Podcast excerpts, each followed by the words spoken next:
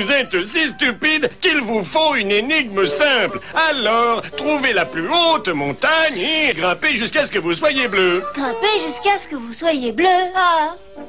J'ai compris. Nous allons nous peindre en bleu et puis nous allons grimper sur la montagne. Ça tout faux, euh. Nous, trop stupides pour trouver l'énigme. Peut-être bat ordinateur trouvé. Les super-héros souffrent pour déchiffrer l'énigme. Voyons voir, euh, l'ordinateur fonctionne comme ça. Analyse de l'énigme terminée. La plus haute montagne est le mont Everest.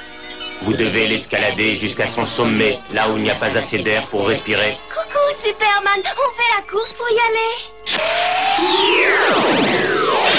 Quelques minutes plus tard, ils arrivent jusqu'à l'Everest.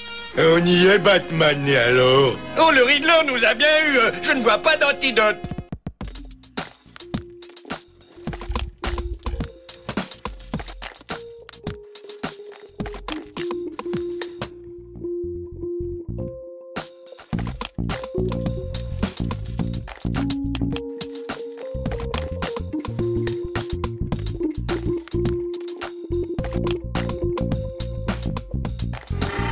Ça grimpe sérieusement, Robin. On va se faire les mollets. Bonjour à tous et bienvenue dans ce 39e numéro d'État de la Lumière. Et comme vous l'entendez au début de ma voix, on a beaucoup de choses à dire cette semaine. L'émission sera beaucoup plus dense que celle de la semaine dernière puisque nous avons vu des trucs. Et ça, je trouve ça suffisamment exceptionnel pour qu'on s'applaudisse. Alors vous pouvez nous retrouver sur Facebook, sur Twitter et à la semaine prochaine.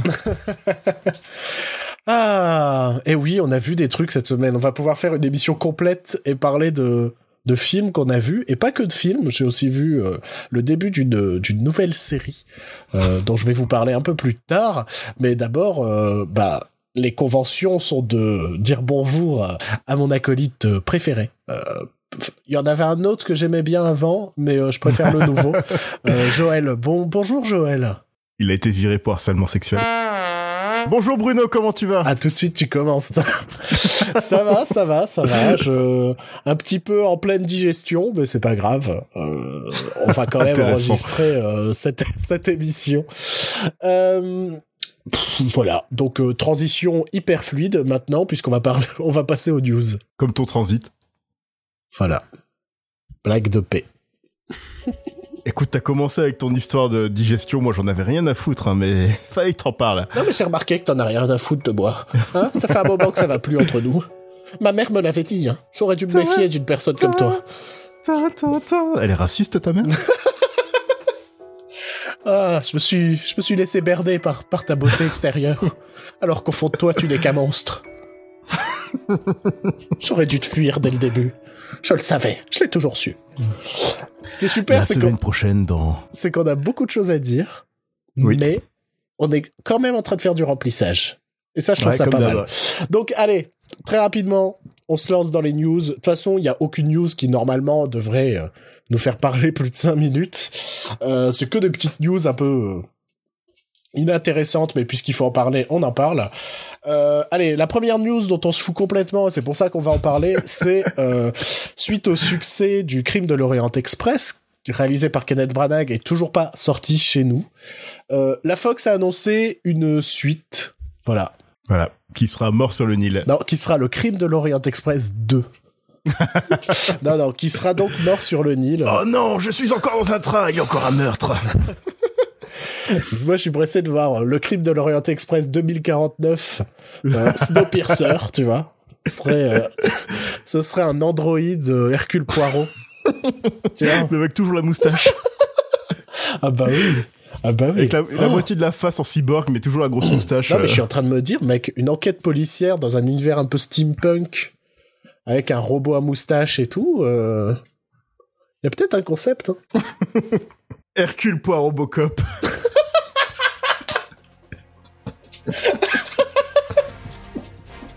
ah, j'ai l'image en tête, quoi. Hercule Poirot Bocop. J'ai cru que t'allais faire la musique de Motus.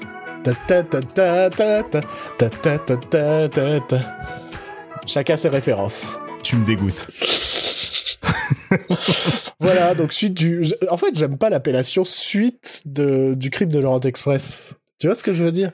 Bah dans le sens où c'est une nouvelle adaptation de d'Agatha Christie, mais en- il reprend le même cast, enfin le même euh, c'est juste lui qui revient quoi, je suppose. Ouais, je suppose aussi. Ouais, qui- Sinon ça sert un petit peu à rien, donc ouais, ça peut être une suite ou... Ouais, je sais pas. Dans le même sens où Angers Démon, c'est la suite de, de Da Vinci Code quoi.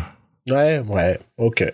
Je sais pas, l'appellation suite m'a un peu dérangé. J'aurais dit l'adapta- Ouais, l'adaptation d'une nouvelle histoire d'Hercule Poirot. Après, je trouve ça très bizarre d'être parti sur euh, Mort sur le Nil, qui avait déjà eu une adaptation euh, dans les années 70 aussi. bah comme euh, Crime de l'Orient Bien sûr, bah oui. Et je je sais pas, il existe plein d'autres histoires d'Hercule Poirot, Comme? Comme euh, euh, comment c'est ABC's Murders là, je sais plus, je sais plus le nom. Les crimes ABC, non, je sais plus du tout le nom, mais euh, ça, ça existe. tu vérifieras, ça existe. Non mais oui, c'est ça, j'ai... j'ai- T'as voulu me piéger, ma couille, hein? Ouais, ouais, Eh. ouais, tu vas passer le test. Eh, j'ai quand même lu, voire vu un minimum d'Hercule Poirot. Eh ouais. David Suchet. Eh, David Suchet, RPZ, mon gars. ah, mon dieu. Je suis en train de... Voilà, on avait dit qu'on en parlerait pas beaucoup, mais... Ah, moi, je suis choqué qu'on ait nommé David Suchet dans ce podcast. bah il le faut, il faut toujours nommer David Suchet au moins une fois dans sa vie. Bah, en même temps, c'est le mec qui a le plus joué Hercule Poirot dans sa carrière, je crois. Il a joué pendant 30 ans limite. Ben, carrément. Donc, c'est, c'est une image qui est marquée dans l'esprit des gens, même si t'as pas regardé Hercule Poirot, en fait. Ouais, il a pris sa retraite euh, il y a quelques années. Enfin, en tant qu'Hercule Poirot, il a, il a quitté le rôle euh, il y a 3-4 ans, je crois. Ouais, et derrière, on l'a retrouvé dans Doctor Who, il me semble. Ouais, ouais. Le temps d'un épisode, donc. Euh, ouais. Donc il continue de tourner, mais il a arrêté Hercule Poirot. David Sujet, toujours là, toujours debout. Euh, autre news dont on se fout un peu moins, mais on n'a pas grand chose à dire. Cette semaine est sorti le teaser des Indestructibles 2. Ta ta ta ta ta ta ta ta. ta. Moi, je, moi c'est force, je pense, c'est mon thème de super-héros préféré. Parce que je trouve qu'il y a bien ce côté euh, épique et fun qui pour moi doit être un minimum lié euh, aux super-héros, mais on risque d'en parler un peu plus tard dans l'émission. Michael Giacchino, RPZ. Ouais. Bah tu toujours vois, là, toujours alors, vivant, toujours RPZ, debout. mais en même temps, ça fait un moment que Giacchino m'a pas fait un truc marquant quand même. Tu vois ce que je veux dire? Est-ce qu'il y a Même pas la planète des singes? c'était stylé, mais est-ce que j'ai un truc qui me revient forcément en tête? Pas forcément, tu vois? Et j'ai utilisé forcément deux fois dans la même phrase. Et ça, c'est la preuve d'un animateur talentueux. Mais il y a Coco. Coco qui arrive. Ouais, on verra. Apparemment, les chansons sont plutôt cool. Donc, euh... bon espoir sur Coco. Moi, je pense. ouais. Évidemment. Moi, Évidemment. Sincèrement, les premiers avis et tout me me- m'emballent pas mal. Euh, L'énorme carton qu'il fait au Mexique, là, c'est impressionnant. Ouais, c'est. J'ai envie de dire que c'est normal. quoi. Oui, dans un sens. En plus, ils ont super bien joué en le sortant deux jours avant euh, la fête des morts. Ouais, ouais, ouais. Mais euh, c'est vraiment un énorme carton. Je crois qu'il en passe de devenir le premier succès au box-office euh, Mais mexicain. je crois que c'est déjà le premier Ça succès. y est, c'est fait. La dernière fois que j'ai regardé, il y avait Avengers premier ou deuxième devant. Mais il me croit que ça, ça l'est depuis au moins une semaine. Hein. D'accord, ok. Donc, euh, espérons que c'est un signe rassurant. Après quelques euh, Pixar qui n'ont pas connu le succès euh, escompté au box-office. Ouais, vice versa. Ouais, vice-versa, Arlo, euh, qui a Arlo aussi qui a euh, été oublié. complètement, complètement bidé. Euh, tu continues à trouver des jouets, ça m'a surpris dans certains magasins de jouets. où je traîne fréquemment le soir avec des paquets de bonbons à la sortie. Mais ça m'a surpris de trouver quand même des jouets Arlo, malgré le, le vrai bid Je crois que- du film. Je crois que c'est des restes d'il y a deux ans. Je pense, je pense. Euh, Dory qui a fait un milliard au box-office, mais comparé à un million, c'est c'est moins quoi. Il a quand même fait quand un même milliard, beaucoup. c'est rassurant ça, ouais. Ouais, ouais. Mais limite, hein, c'est vraiment un milliard limite. ouais. ouais. Espérons, espérons que. Cars 3 qui est censé être le, le plus gros succès des, des Pixar bidé aussi. Mais en même temps, il n'y a pas d'envie. On le dit chaque semaine, mais hein, quand il n'y a pas l'envie du public, arrêtez de faire des suites. James Cameron. Transformers. Euh, donc voilà, le teaser est sorti, forcément on voit rien, quoi. Ils ont fait ce que j'appellerais un teaser à la Pixar, quoi. C'est on présente le personnage sur un fond unique. Ouais, et, euh, ouais. qui fait des trucs. On a juste un plan à la fin avec le père euh, c'est comme le teaser du premier Indestructible, hein, où c'était euh, Bob Parr qui essayait de mettre sa ceinture, mais Bah, il n'arrivait pas. Bah, c'est ça à chaque fois en fait. Euh, tu prends Wally, Wally c'était Wally qui découvrait des objets. Et c'est des scènes qu'on retrouve pas dans le film après. Exactement. Donc euh, Comme ça, on peut pas râler. euh, ça fait plaisir de the- revoir le, le, le, le- le perso, mais après euh, pas plus de choses à raconter. Euh, pareil, un, autre, autre info dont tout le monde euh, s'intéresse, mais en réalité on devrait s'en foutre.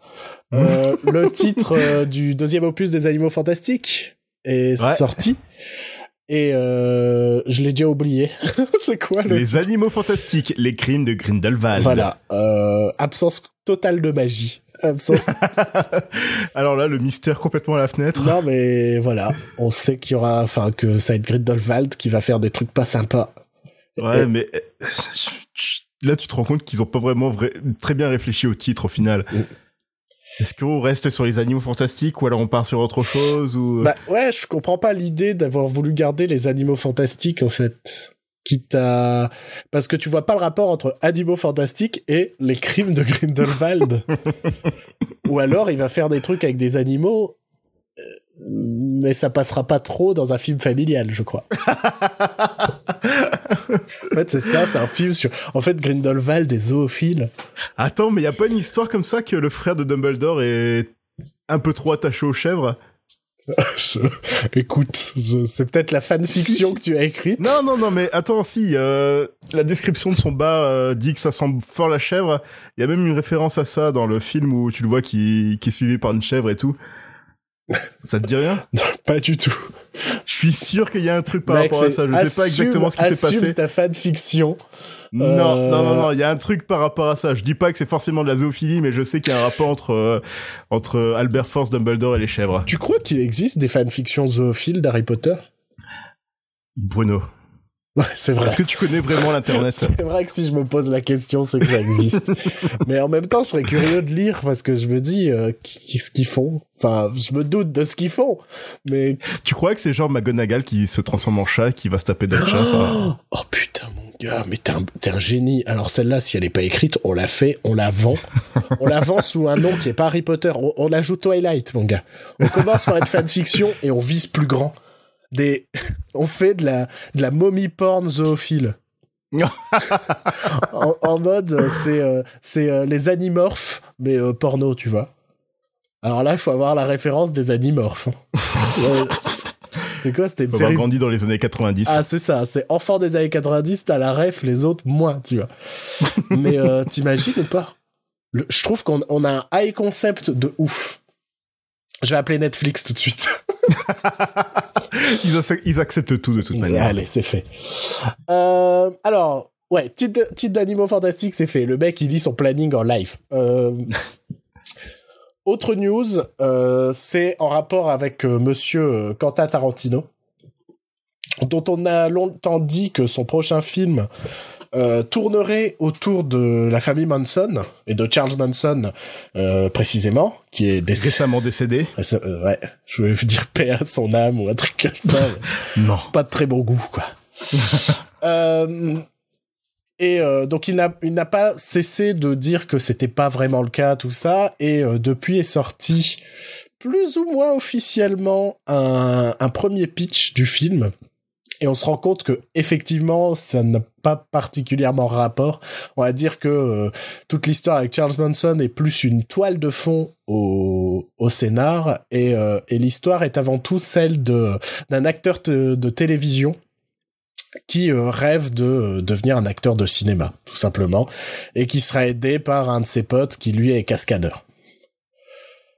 Je, le, je, je me dis si c'est le vrai pitch du film, ça me fait pas rêver. Ouais, tu sens pas tout de suite que c'est un film de Tarantino. Ouais, t'as... Alors après, il faut voir à quel point la trame autour de Charles Manson va peser dans la trame principale. Ouais, ouais. Parce que moi, je vois bien, euh, je sais plus si j'en ai parlé dans ce podcast ou si j'en ai parlé avec un pote. Ça te commence à devenir problématique. Mais je vois bien tout un truc sur les sectes hollywoodiennes, quoi. Genre le, le jeune acteur qui euh, qui voudrait essayer de faire carrière au cinéma, et qui se retrouve un peu euh, embrigadé dans une secte, tu vois. Tu crois que ça va pas de la scientologie? Ben je sais pas. Il y avait une rumeur que euh, Tarantino voulait serait- Tom Cruise. euh, Ouais. pour son prochain film.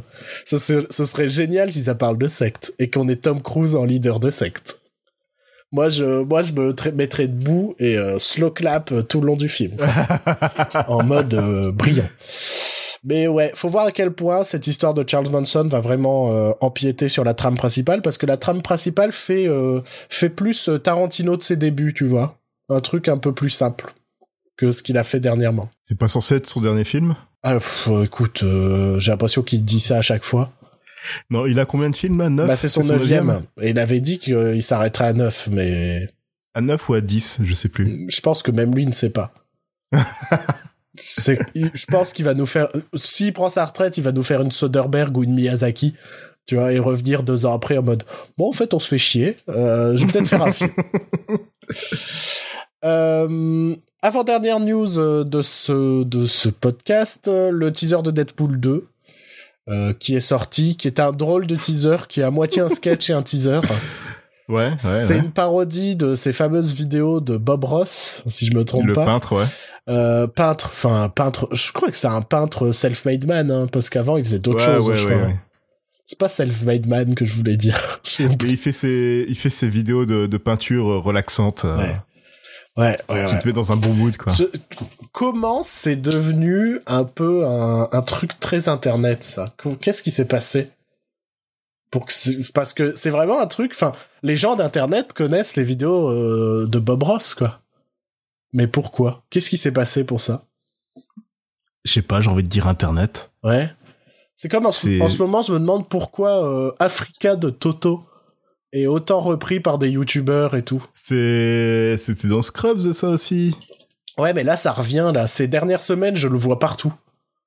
Et je ne sais Ouais. pas pourquoi. Je pense que c'est un peu les youtubeurs qui se copient tous les uns les autres et, et ça finit par se développer ainsi, quoi. Donc voilà, donc teaser de Deadpool 2 qui était plus un sketch qui nous proposait un moment euh, 15 secondes d'image du film. Rien de particulièrement de plus à dire, on n'en voit pas assez quoi.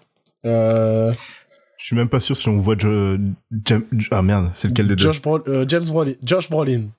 Ah, mais- Josh non, Brolin. James, Tu ouais. m'as mis le doute, James putain. Brolin, c'est le James Brolin, c'est le père. Ouais.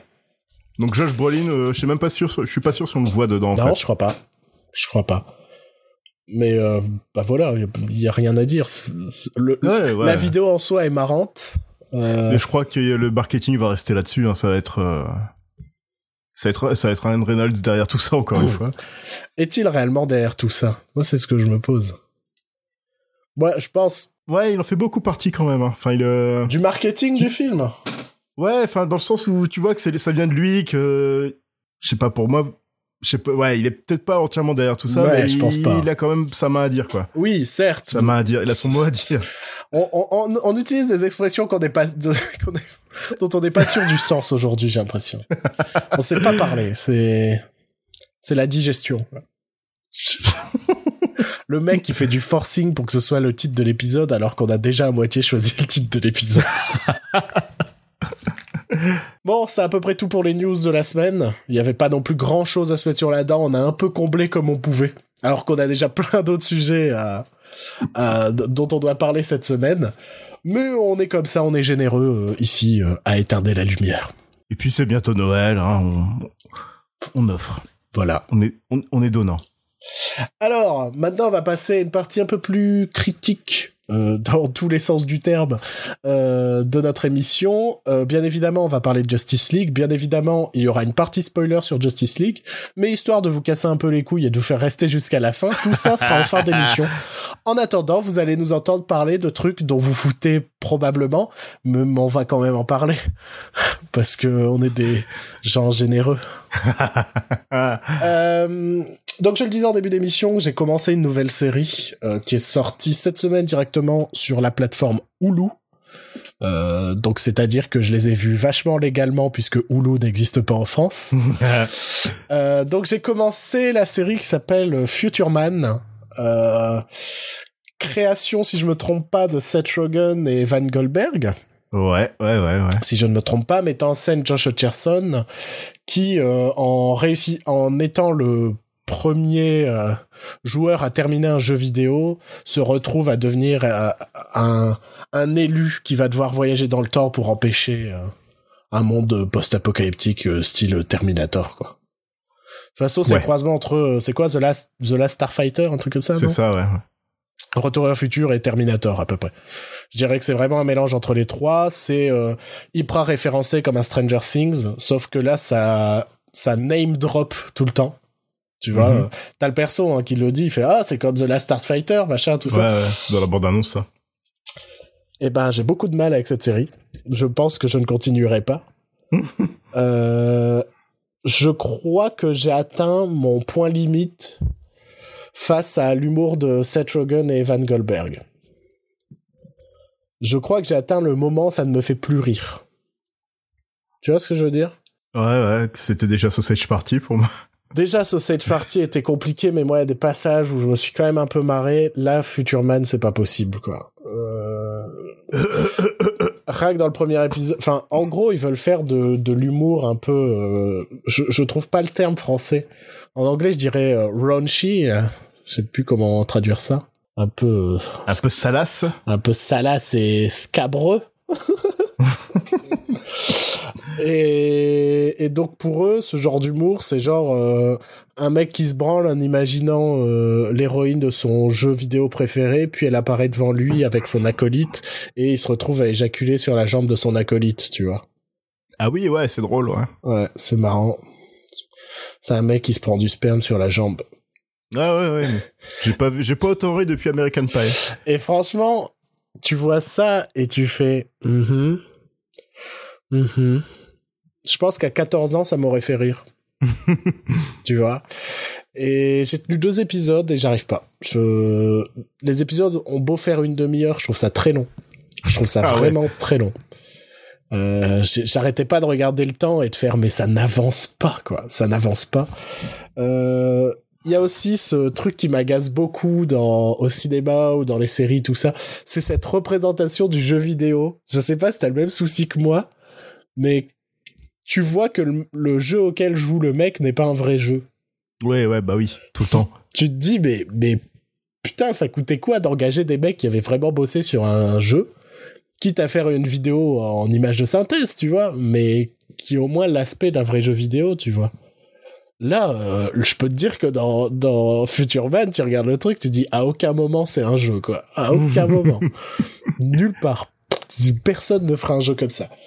Mais bon, ça c'est un détail, quoi. Le, le, le vrai souci, c'est l'humour, quoi. Euh, je, je peux plus. Je, je, sincèrement, je peux plus. Je, donc je ne continuerai pas. Je, je, je pense que je conseillerais aux gens qui aiment l'humour un peu, euh, Raunchy. un peu beauf, un peu, un peu lourd. Non, mais c'est quand même un humour assez beauf, quoi. Ça me fait chier. Ça me fait chier parce que j'aimais bien ces mecs-là, mais là, euh, oh, là, je te jure que c'était dur. Là, Future Man, c'était dur. J'avais déjà pas adhéré euh, à Preacher qui était l'adaptation d'une BD et tout ça, mais qui a un humour un peu euh, trash et débile par moment qui me fatiguait déjà. Mais euh, là, euh, Future Man, euh, j'ai trouvé ça insupportable. Vraiment. Ah ouais. Ah, je te jure que les blagues, c'est du 14 ans, quoi. Le seul truc qui m'a fait rire et que j'ai trouvé sympathique, c'est que euh, forcément les mecs viennent d'un mon- monde post-apocalyptique et euh, dès le premier épisode, on se retrouve dans les années, on se retrouve en 69, le le, le, le, jour de l'alunissage. Mhm. Et, euh, et donc ces mecs euh, du monde post-apocalyptique, à un moment, ils se retrouvent à manger un cornichon et ils trouvent que c'est le meilleur truc qu'il a mangé de sa vie parce que c'est normal, ça n'existe plus, les légumes, tout ça, à son époque, quoi. Mhm. on se dit, ouais, c'est une idée sympa, il mange un cornichon, il trouve ça extraordinaire, ouais. C'est pas non plus hilarant, quoi. Ah, c'est ça le gag Ouais, ouais. Ah, je pensais qu'il y avait encore un truc après, en fait. Ah non, il mange un cornichon, il trouve ça bon, moi, ça m'a fait rire. Parce que c'est c'est pas ouf un cornichon, quoi. Je dis pas, c'est ouh, ouais, c'est excellent, j'ai mangé un cornichon, mon gars, j'ai trouvé ça extraordinaire. Ok. Mais euh, ouais, je sens que c'est pas marrant, mais j'essaye de rattraper comme je peux. mais euh, mais c'est pareil. euh, pourquoi il retourne en 69 C'est parce qu'en fait, il y a un scientifique fou, je sais plus ce qu'il a fait. J'ai déjà oublié, hein, j'ai déjà effacé les trucs de ma mémoire. mais en gros, le scientifique fou qui doivent arrêter, c'est le patron de Josh Hutcherson en 2017. Et euh, je crois que le mec, il a un herpès ou un truc comme ça Ouais. depuis depuis depuis la soirée de l'alunissage de Neil Armstrong sur la lune. Forcément, Mhm. puisque c'est l'alunissage. Et donc, il se retrouve à aller à cette soirée-là pour empêcher le mec de choper de l'herpès. Tu vois? C'est marrant. Ok. Non, mais c'est écrit par un gamin de 14 ans aussi, quoi. Mais non, je trouve ça triste, quoi. J'ai vraiment trouvé ça lourd. J'ai lu d'hyper bonnes critiques là-dessus et je me suis dit, bon, bah. Ça y est, ça y est, j'atteins le, j'atteins le statut de vieux con, c'est parti, on y va. on y va, tout. tu l'atteins seulement maintenant? Ah bah ouais, parce que je continue, je continue à apprécier des trucs pour gamins, tu vois. Genre euh, du Gravity Falls, euh, je trouve ça extraordinaire. euh, je suis parti des gens qui défendent le marsupilami, tu vois. Ouais. Là, je commence à atteindre mon statut de vieux con, je pense. Ça y est. en mode, je suis trop vieux pour ces conneries. Et là, l'humour de Futurman, je suis vraiment trop vieux pour ces conneries. Vraiment. Ça ne me fait plus du tout rire. Autre création, et je dirais même création originale Netflix. Pas mal ou pas la transition En plus, c'est même pas une création originale Netflix, mais c'est pas grave. Euh, donc cette semaine est sorti sur Netflix un documentaire qui s'appelle Jim and Andy, dont on Oui. a déjà eu l'occasion de vous parler euh, il y a quelques semaines, je crois, euh, qui est donc ce documentaire sur les coulisses de Man on the Moon, où Mhm. euh, Jim Carrey s'est vraiment imprégné dans le personnage de Charlie Kaufman. Andy et, Kaufman. euh, de Andy Kaufman, pardon. Au- aucun rapport. Enfin, ah, les deux, ils ont quand même un esprit un peu Un peu décalé. un peu barge, mais euh, euh, et donc euh, je ne sais plus ce que je disais. Et donc oui, ce documentaire nous montre à quel point il s'est investi dans le rôle. Euh, nous l'avons tous les deux vu. Je ne sais pas Oui. ce que Joe en a pensé, mais je sais ce que moi j'en ai pensé. Mais Ah bah tant mieux pour c'est toi. pas mal. C'est déjà bien, oui. C'est déjà pas mal, hein. Et donc qu'as-tu pensé de ce, de ce documentaire? Ah bah c'était sympa. C'était pas aussi fou que je l'aurais espéré. En fait, si, en fait, c'est exactement ce que je voulais, mais je pense qu'il était pas assez long, en fait. Pas assez long, t'as dit? Ouais, pas assez long. Je pense qu'il y a des passages qui manquaient, enfin, euh, qui auraient mérité d'être vus plus en profondeur. Comme son rapport avec la famille Kaufman, tout ça. Bah ouais, en gros, en gros, je dirais que c'est plus un documentaire sur Jim Carrey. Oui, voilà, c'est ça. C'est plus sur euh, sa transformation en Andy Kaufman que ce qu'il y a eu, euh, ce qu'il y a eu autour. Et, et pas que, je trouve que c'est aussi sa vision de l'acteur, sa vision euh, personnelle sur sa carrière aussi. Bah, ce qu'il dit depuis quelques mois maintenant. hein. Ouais, et c'est au final bien plus un documentaire sur lui. Ouais, c'est peut-être même sa lettre d'adieu, limite. Moi, c'est le sentiment que j'en ai eu. Hein. T'as vraiment ce côté où... euh, Moi, moi, ce docu m'a plombé. Ouais, ouais. En mode, je me suis dit... Bah déjà, comme toi, je trouve qu'il va pas assez loin dans le docu, enfin dans les informations nouvelles qu'on apprend, parce qu'à part nous Mhm. dire qu'il était tellement à fond dans le rôle, en fait c'est ça, c'est qu'on nous dit ah il était tellement à fond dans le rôle que même les parents par moment le considéraient comme son, comme leur fils, Ouais, ouais, mais ouais. ça s'arrête presque là en fait l'anecdote.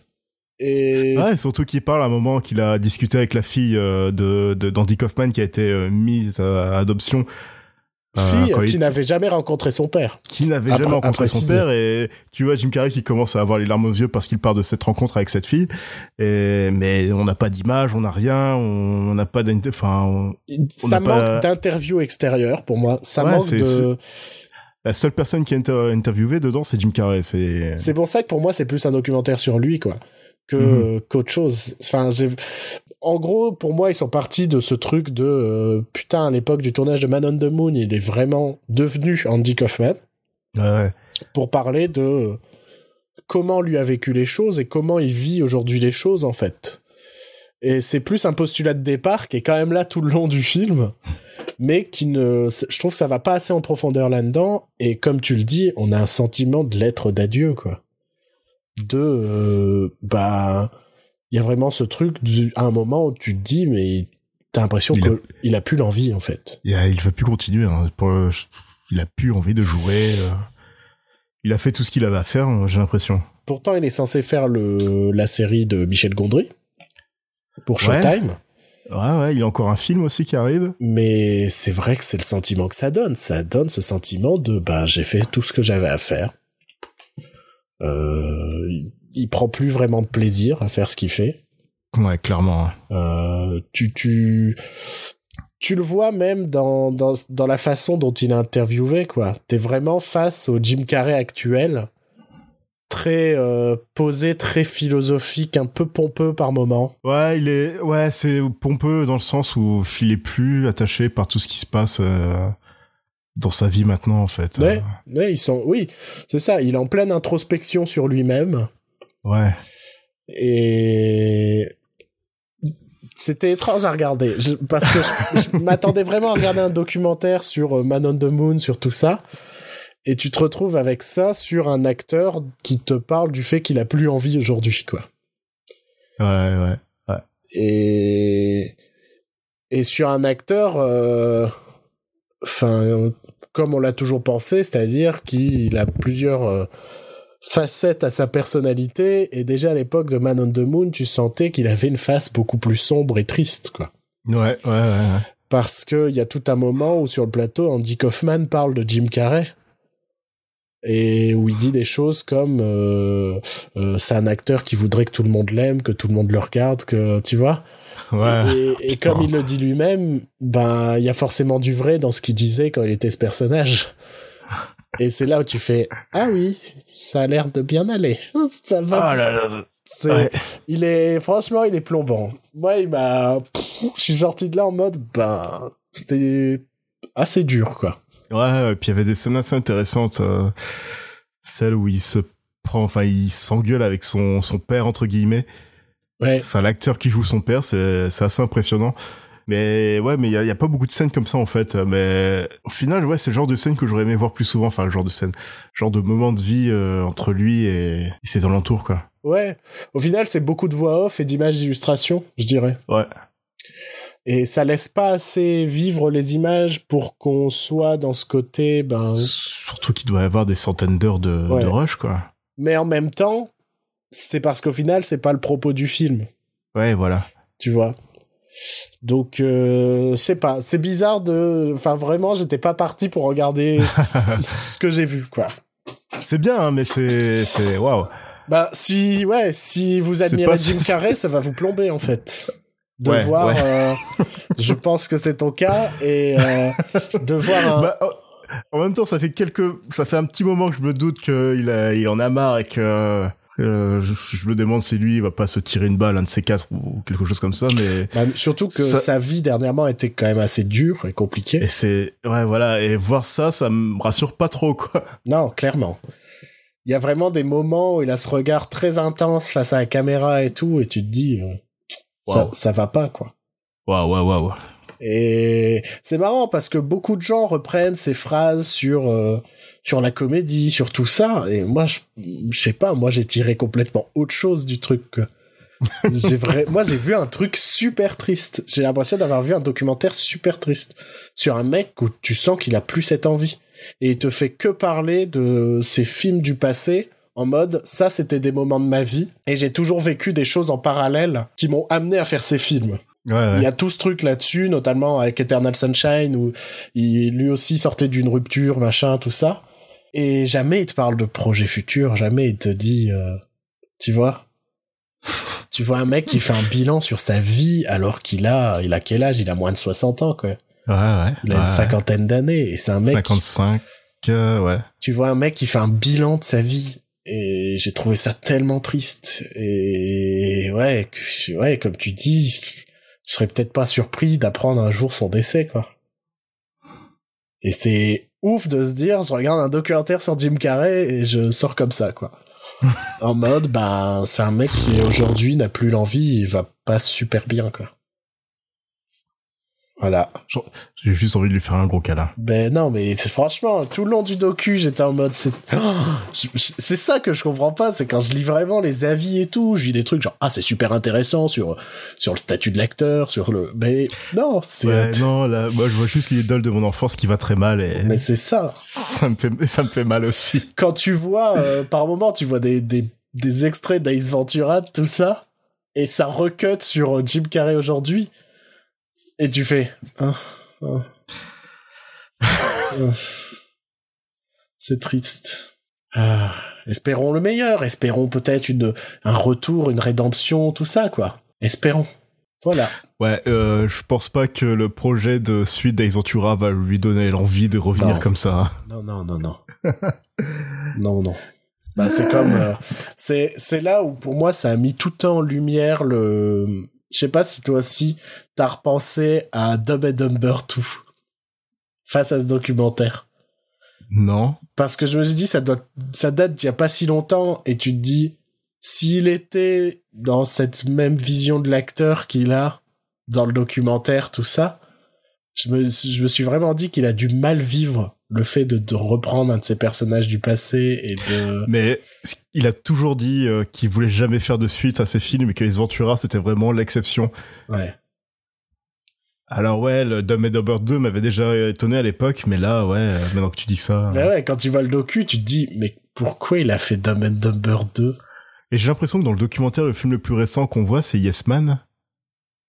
On voit Yes Man? Je, je, je ne suis plus sûr, mais... Euh, je suis pas certain. hein. Je suis, pas. Non, mais c'est, je te dis, c'est que c'est une, c'est une forte nostalgie de ces gros succès des années euh, 90 en fait, puisque Ouais, il sortait, il était en, en gros, il était un peu dans cette grosse période-là au moment de Man on the Moon. C'était euh, Jim Carrey la superstar. Le film revient là-dessus d'ailleurs, sur Mhm. le Ouais, fait que ouais, en quatre films, il est devenu millionnaire quoi. Ouais, ouais, ouais. Ace Ventura, The Mask et Dumb la même année, quoi. Donc c'est pour ça, le, le, le film s'intéresse à ça, et en même temps, ben, ça nous amène à son, son statut d'aujourd'hui, à son niveau d'aujourd'hui, tu te dis, euh, putain, c'est chaud de voir, euh, je dirais pas une décadence, mais cette même personne, euh, 25 ans après, comment, comment, comment elle a pu morfler, comment elle a pu changer, comment. C'est pour ça, c'est mon incompréhension face vraiment à ce que j'ai lu sur Twitter, tout ça, où moi je me dis mais j'ai vu un truc tellement triste, tellement triste. Et moi, moi ce- le doc m'a plombé et c'est pour ça que j'ai du mal à, j'a- j'arrive pas à le conseiller, tu vois. Je me dis, pff, ça dépend. Mais il est bien, il est vraiment ah, bien. hein. c'est hyper. Je pense qu'on a on a rarement eu un documentaire où on rentre autant dans la psyché d'un comédien, tu vois.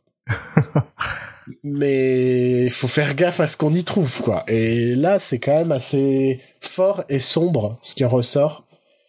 Et ouais. Donc regardez Jim et Andy, mais à vos risques et périls, quoi. Préparez la boîte de mouchoirs. Bah ouais, préparez, je sais pas, prépa... Non, derrière, vous préparez le DVD de Zoolander. En mode, euh, vous faites un... Ace Ventura. Vous faites, ouais, allez, on va rester dans du Jim Carrey, hop. Histoire de faire un petit chaud-froid, comme ça. Ou froid-chaud, plutôt. Et, Commencez euh, par Man on the Moon, ensuite le documentaire Jimmy et Andy, et finissez sur The Mask. Ouais, voilà. Un peu de fantaisie, de d'humour. Pour euh, vous coucher en, en bon état, et pas plombé. Parce que moi, franchement, je crois que j'ai mal... Enfin, je sais pas si j'ai mal dormi, mais j'ai mis longtemps à m'endormir en mode... euh, Putain, je suis plombé, quoi. Allez, on va changer de sujet. Euh, Ouais. On ne va toujours pas parler de Justice League. Hein, vous allez devoir rester encore un peu plus longtemps. Euh, J'ai vu un, un film qui passe un peu inaperçu, euh, qui est sorti euh, cette semaine ou la semaine dernière, peut-être, si je me trompe pas. Ah, c'est vrai que vous, l'épisode sort le mercredi, donc c'est compliqué quand je dis c'est sorti cette semaine. Mais bon. Il est sorti, en tout cas, puisque je l'ai vu au cinéma. Euh, c'est donc euh, Wonderstruck, euh, intitulé en France euh, Le Musée des Merveilles, si je ne me trompe pas. C'est Euh, là. Qui est un film qui a été euh, diffusé euh, notamment à Cannes, où la réception avait été assez moyenne. Je sais que ça, il- le film avait plutôt divisé, mais je pense que c'est toujours le cas de tous les films qui passent à Cannes, en réalité.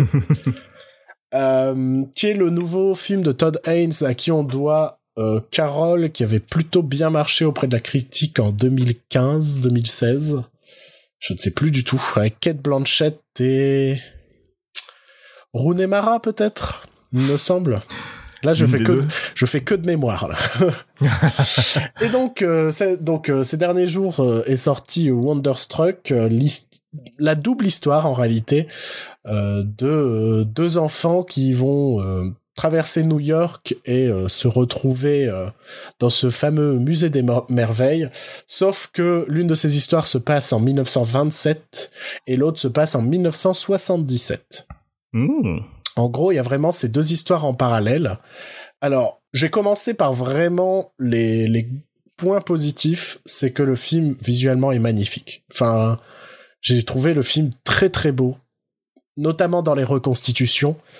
Euh, à savoir que le tout le tout le segment en 1927 est muet en noir et blanc. Euh, avec un petit grain, tout ça, et, euh, et c'est un beau noir et blanc, c'est une belle mise en scène muette. C'est pas Ouais. la The Artist, c'est pas la reconstitution de scènes cultes du cinéma muet, tu vois. On est vraiment dans une, dans, dans, on est quand même dans du cadre moderne, Ouais, ouais, ouais. Mais, mais il y a C'est vraiment. pas des plans fixes. euh, Non, voilà. Ouais. Mais il y a quand même ce côté très euh, tr- très beau, très joli. On suit d'ailleurs le personnage d'une fille euh, sourde et muette en 1927, ce qui justifie euh, d'autant plus ce choix d'avoir rendu tout ce passage muet.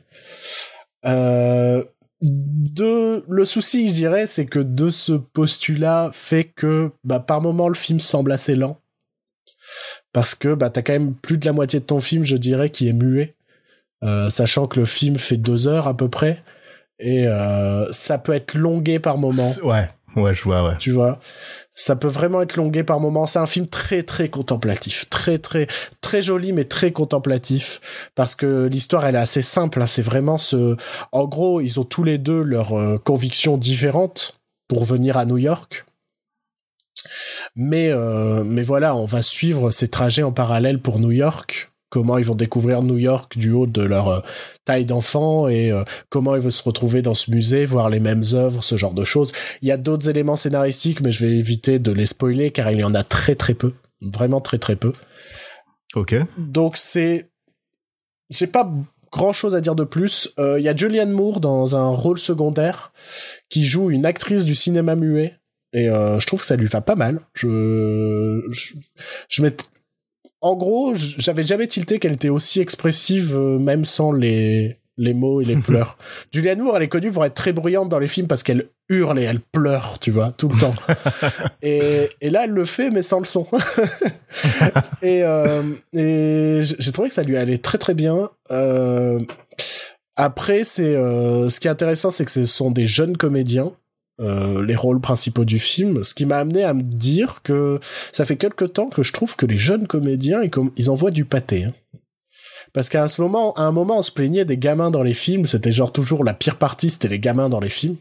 En mode, euh, le film est sympa, mais alors le gamin, il joue mal. Je trouve que ça fait quelque temps où les castings de gamins euh, s'améliorent vachement. Après, il faut voir les conditions de vie de ces fameux gamins qui doivent. euh, Mm, Ouais, on va peut-être pas trop en parler. ça, je pense que c'est un autre futur problème des parents qui poussent leurs gamins à être les meilleurs. Mais euh, malheureusement, bah, je trouve que ça paye quand même au cinéma. Et euh, je trouve que les deux gamins euh, principaux sont vraiment très bons, très attachants, très expressifs. Euh, J'ai pas parlé des- de la reconstitution des années 70, mais pareil, elle est, elle est aussi bien faite que... Enfin, je dirais bien faite, en même temps ça doit être très caricatural, mais on s'en rend pas compte parce qu'on les a pas connus, c'est aussi simple que ça. mais euh, je trouve que ça rend super bien l'image. Euh, Il y a aussi tout un délire autour des maquettes dans le film, parce que notamment la, la, la fille de 1927 euh, construit dans sa chambre des maquettes de New York, puisqu'elle a une vue de New York depuis chez elle. Ouais. Et, euh, et elle fait ça dans des articles de journaux, dans tout ça. Il y a tout un truc sur les maquettes, notamment dans sa trame. Et ça rend super bien l'image. C'est vraiment un joli petit film. Je... Je dirais tellement un joli petit film que je me demande ce qu'il foutait à Cannes. Dans le... non, mais dans le sens où on n'est pas face à un truc au- aux propos pompeux, tout ça. C'est vraiment un joli petit film, l'histoire de ces deux gamins qui vont à New York pour des raisons diverses et euh, et vont un peu se- Ouais. voilà ils vont pas se retrouver mais forcément il y a un petit périple intérieur aussi qui va se faire sur ce trajet et, et les rencontres aussi qui vont faire ce genre de choses mais mais il y a y a pas une grosse prétention en dehors de la mise en scène quoi donc euh, voilà. Joli petit film. Moi bah, je conseillerais après faut savoir que c'est un peu lent. Parce que euh, c'est quand même euh, c'est à plus de 50% muet quoi. La musique est cool. La musique est cool. Donc euh, faut regarder ça en- en buvant un coup et écoutant de la musique. Voilà. Très bien. beau petit film. Ça va, j'ai été gentil. Tu te rends compte Ouais. Alors Ouais. que j'ai pas non plus adoré, adoré, mais c'est un, beau petit film, quoi. C'est rare que tu sois aussi gentil comme ça. C'est fou, hein. Non, t'en fais pas, je risque de me rattraper va- derrière.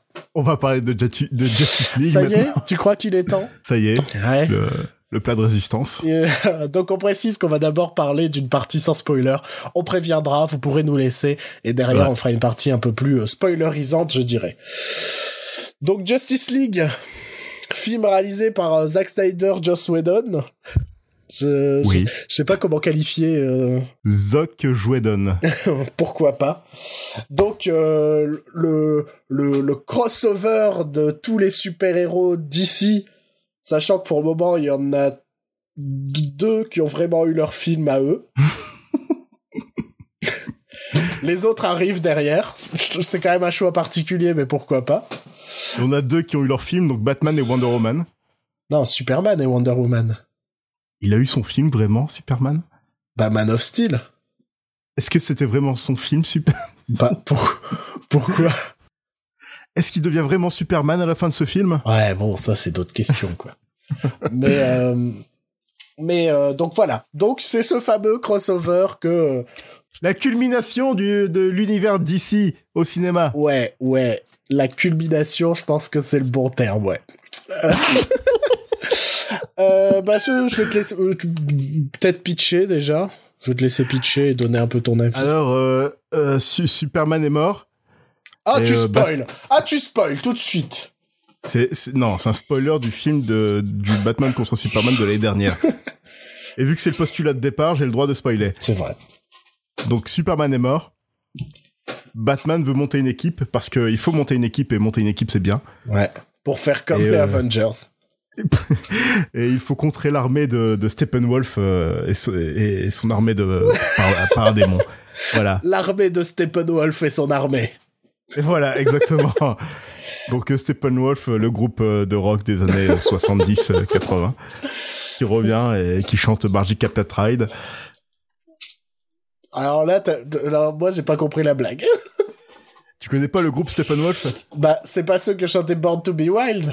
Si, si, et Bargy Captain Ride. Oui, mais moi j'aurais fait la blague sur Born to be Wild parce que Magic Carp, euh, je sais pas quoi là, je le connais pas. le, ta- le tapis volant. euh. Je n'ai jamais entendu ce morceau de ma vie. Quoi? Bah non, j'ai jamais entendu ce morceau de ma vie. Faut que tu l'écoutes maintenant.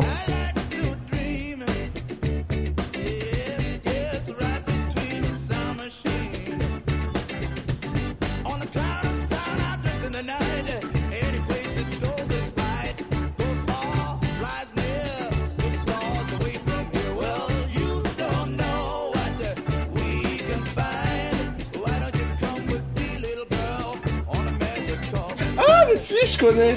Elle est dans Austin Powers. Bah oui. Bah en plus, je le connais d'Austin Powers, je pense. ah mais si, je connais. Ah bah si. Putain, mais monsieur n'a pas de culture. Ah non, mais musicalement, j'ai très peu de culture. hein. Ah, musicalement, je suis une tanche, hein, je, je, je l'assume. C'est pas parce que t'es une tanche que tout le reste de nos auditeurs euh, est aussi des... Si, on a déjà dit qu'on a un point de plus que dans le QI.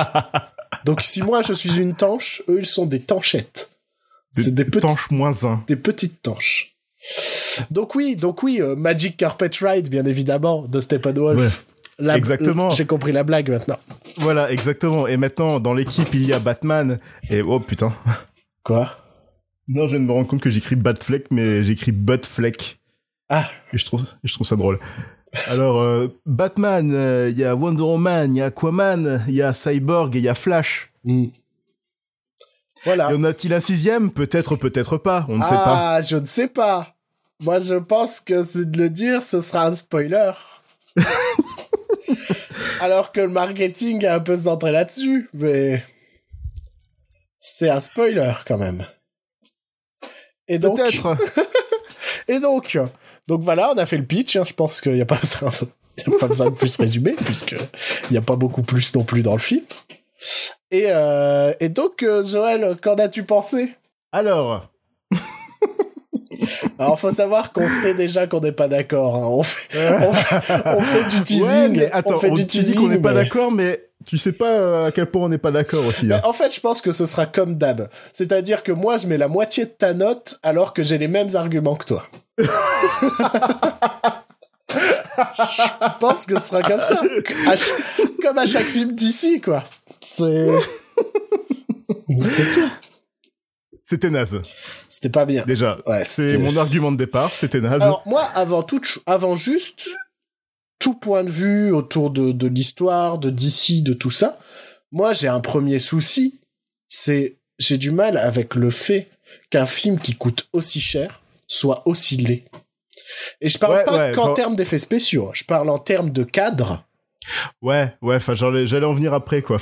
Il y a plein de moments où je te jure que j'étais sur mon siège et je faisais lève la caméra, tourne à droite, fais allez panneau à gauche, panneau à gauche doucement, allez, vas-y parce qu'il y a genre plein de plans. Après je me dis peut-être parce que c'est des séquences filmées en IMAX et genre en IMAX ça doit bien rendre, peut-être. Et on a, ouais, ouais, je sais pas. Je sais ouais. pas hein, parce que des fois en IMAX le une format est de quand même tourner en plus large. IMAX. Ouais, non mais bon, ça c'est un autre souci. Mais il y a genre des plans de groupe où tu vois pas bien tout le groupe. tu vois, il y en a ils sont à moitié coupés et tu dis ah c'est joli. Le film est vraiment pas beau. Y a le sens de la mise en scène dans le film me, me subjugue. Et moi je dirais que c'est peut-être pour moi le défaut principal parce que l'histoire qui est bidon tout ça, je m'en fous, je regarde un film de super-héros. Mais mais le le la laideur du film m'a choqué. C'est peut-être le truc qui m'a scotché à mon siège tout le long, à quel point je voulais voir à quel point c'était moche, quoi. Je te laisse euh, parler. Tu, non, mais je, je, tu es triste? non, non, c'est même pas ça. C'est juste que je suis en train de, de repenser au film, mais c'est vrai que ah ouais, c'était mauvais et moi je me suis quand même éclaté, mais c'était mon plaisir, c'était mon petit plaisir coupable. ouais. Ah non. Là, je, là, oui, non, mais je sais que c'était, je sais, là, je sais que c'était mauvais.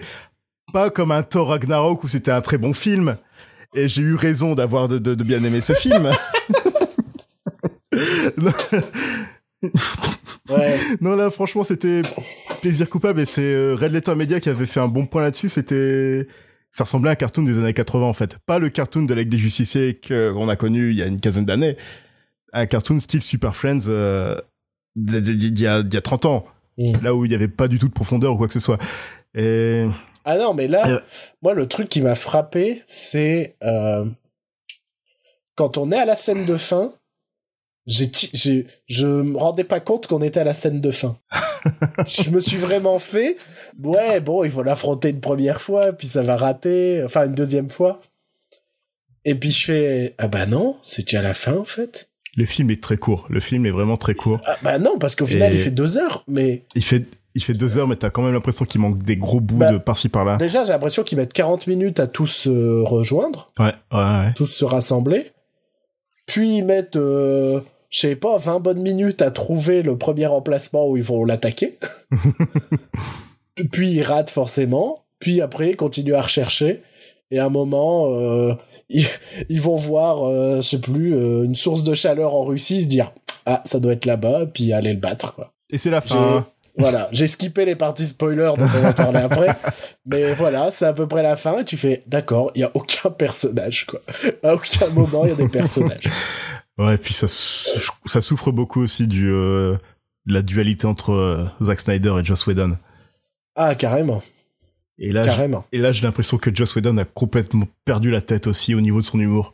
Je, j'ai pas supporté Flash. Mais j'ai l'impression qu'il est, ouais, ouais, c'est vraiment le personnage de Flash. Et je crois que c'est, il y a une, je pense que la personnalité est là de base, mais je pense que Joss Whedon l'a vraiment euh, transformé en Sheldon de Big Bang Theory en fait. Ouais, ouais. Il est trop en mode, euh, ah, je suis quirky et je suis gênant. c'est quoi le brunch Ah là là, on va faire la bagarre, mais moi j'ai jamais fait la bagarre. et t'es trop. Déjà, ça c'est le truc qui m'a choqué, c'est genre, Batman et Wonder Woman ne testent même pas Flash avant de se dire bon allez, va venir avec nous.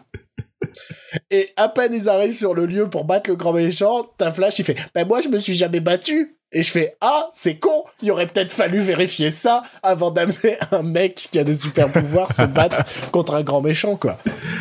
Et surtout Mais que, euh, ouais. mais son perso est insupportable. Et j'espère que ça va être corrigé pour son film solo, parce que sinon son film solo va être compliqué hein, à Flash. Ouais, mais je vais en parler du film solo après, mais après. Après. Dans la partie, Ah, euh, Après, dans la partie spoiler. dans la partie plus libre, j'ai envie de dire. Il y a un truc que j'ai, je dirais pas bien aimé. Mais Ouais. je dirais que c'est le seul truc où j'ai pris un minimum de plaisir devant le film. Euh, c'est euh, Jason Momoa. Qui s'éclate. Ouais, j'ai eu l'impression que c'était le seul qui croyait à ce film. Et ça, il m'a beaucoup fait penser à Drax des Gardiens de la Galaxie. Euh, ouais, moi je le vois plus comme le. Bah, en fait, j'ai l'impression de voir Jason Momoa, le surfeur un peu bro euh, qui s'éclate, qui veut faire la fête. Ouais, mais j'avais ce côté euh, badass, mais un peu bête. Alors, euh, des fois, je suis marrant involontairement, tu vois. Ouais, ouais, ouais, mais c'est. Et- Ouais. Et j'ai vraiment retrouvé le côté Drax euh, des Gardiens de la Galaxie, mais euh, mais c'était pas non plus extraordinaire, quoi. Juste, j'ai eu l'impression qu'entre euh, les deux dépressifs de rôles principaux, euh, lui, il était, lui, il s'amusait, quoi. lui, il s'amusait. Les deux, les deux dépressifs? Ah bah Gal Gadot aussi, hein, le... Autant dans Wonder Woman ça allait, autant j'ai trouvé que là elle se faisait chier mais à Elle, quoi. elle fonce beaucoup des sourcils, ouais. Ouais non mais tout le temps en mode euh, maintenant je suis badass parce que j'ai prouvé que les femmes pouvaient être badass et donc euh, dans celui-là on va me faire que froncer des sourcils pour montrer que je suis pas là pour déconner quoi. Moi je suis là pour botter des culs et sauver le monde. et, Ça, c'est juste un problème de la direction d'acteur. hein. Et Ben Affleck qui est en mode pourquoi je suis encore là? Ah, mais Ben Affleck, il a, il a déjà démissionné, hein, ça se voit dans ses yeux. Non mais Il non, est déjà mais- parti, là. Dans celui-là, c'est extraordinaire. Ah, il est dans déjà- celui-là, il est vraiment en mode. Mais je te. Qu'est-ce que. dans Batman contre Superman, il était motivé, Pourquoi mais là, il a déjà... euh, Pourquoi je suis là, quoi Tu lis ça dans son regard toutes les deux secondes. en mode, ah, mais je suis en train de tourner Batman. Ok. Oh, ça fait chier, putain. Oh. Ah non, mais lui, il a laissé tomber. Lui, il est en dépression. Il va pas bien. Non, mais oui, en plus, avec tout ce qui lui arrive en ce moment, je pense que... euh, Non, mais il va pas bien, Ben Affleck. hein. C'est, c'est un truc de ouf. Euh, dernière mention, je pense, avant la partie spoilerisante. Ouais. c'est pas mal de caster euh, J.K. Simons et, euh, et Jeremy Irons pour des rôles dans ces films-là. Ils ont beaucoup de choses à faire et à dire, je trouve. et ils sont vraiment essentiels et importants. et Non, mais... C'est clair qu'il fallait des bons acteurs comme eux. Non, mais tout ça, c'est des trucs... euh, C'est des trucs. Merci. Non, mais non, mais je vais en parler après aussi de tout ça. D'accord. Ah, tu fais chier. mais Moi, je peux, moi, je peux plus rien dire. Moi, il faut Non, aller dans la tu peux partie pas. spoiler. Faut voir le film. Si vous vous avez pas vu le film, tant pis pour vous. Vous aurez, vous euh, aurez pas la vraie discussion. Moi, ce que je me dis, c'est que, sans spoiler, euh, Alfred, on est quand même loin de des différents Alfred qu'on a vus euh, dans dans les autres euh, itérations euh, du personnage. Quoi, Ouais. je trouve. Mm, Ouais. Ah, je je trouve pas, je ne vois pas Alfred quand je vois. Euh, euh, T'as vu, est-ce que t'as vu l'Alfred de Gotham? Non, mais mec, Gotham, euh, moi je suis pas, je suis pas mazo. Hein, j'ai vu un épisode. hein. Non, mais ça s'est beaucoup amélioré, Gotham. Mais. Oui, oui, Joël, ça s'est amélioré, Gotham. On te croit. On te fait confiance là-dessus. Moi, jamais je regarderai. Il y a un tueur au ballon météo dedans. Il tue les gens en les accrochant à des ballons météo et du coup le ballon s'envole. Une fois que le ballon s'éclate, t'as le cadavre qui retombe. En fait, c'est en train de devenir le Batman des années 60. non, non, mais ce qui est drôle, c'est que c'est un mélange de, de, de genres comme ça, et c'est assez kitsch et assez drôle.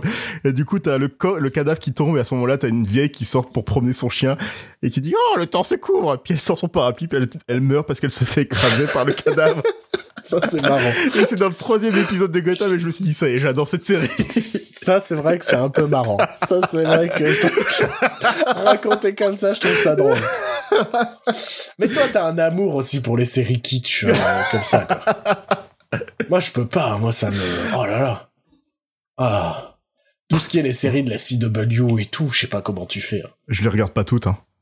Ouais, pas toutes. Mais c'est ça le problème, c'est que tu dis pas toutes. Mais Je j'en regarde pas, que j'en deux. regarde aucune. Je regarde que deux. C'est deux fois plus que toi, hein.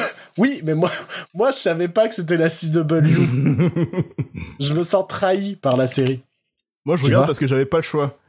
Bah, tu n'avais pas le choix. Si, une série d'ici Comics, je suis censé la Ah bah. regarder. Tu sais que j'ai toujours pas regardé le documentaire sur Spielberg.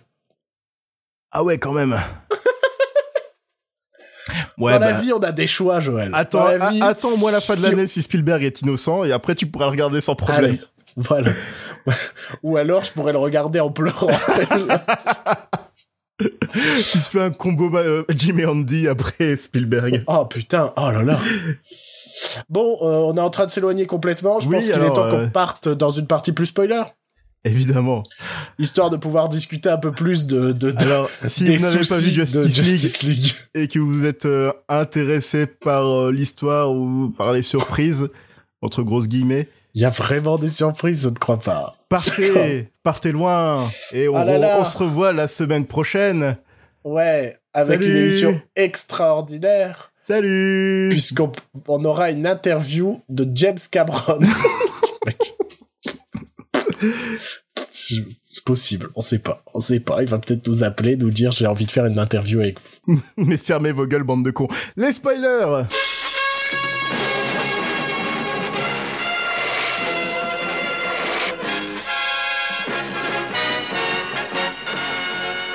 Réunis dans la prestigieuse maison de la justice, devenue leur quartier général, les super-héros sont tous là. Ils mettent leur pouvoir naturel au service du bien.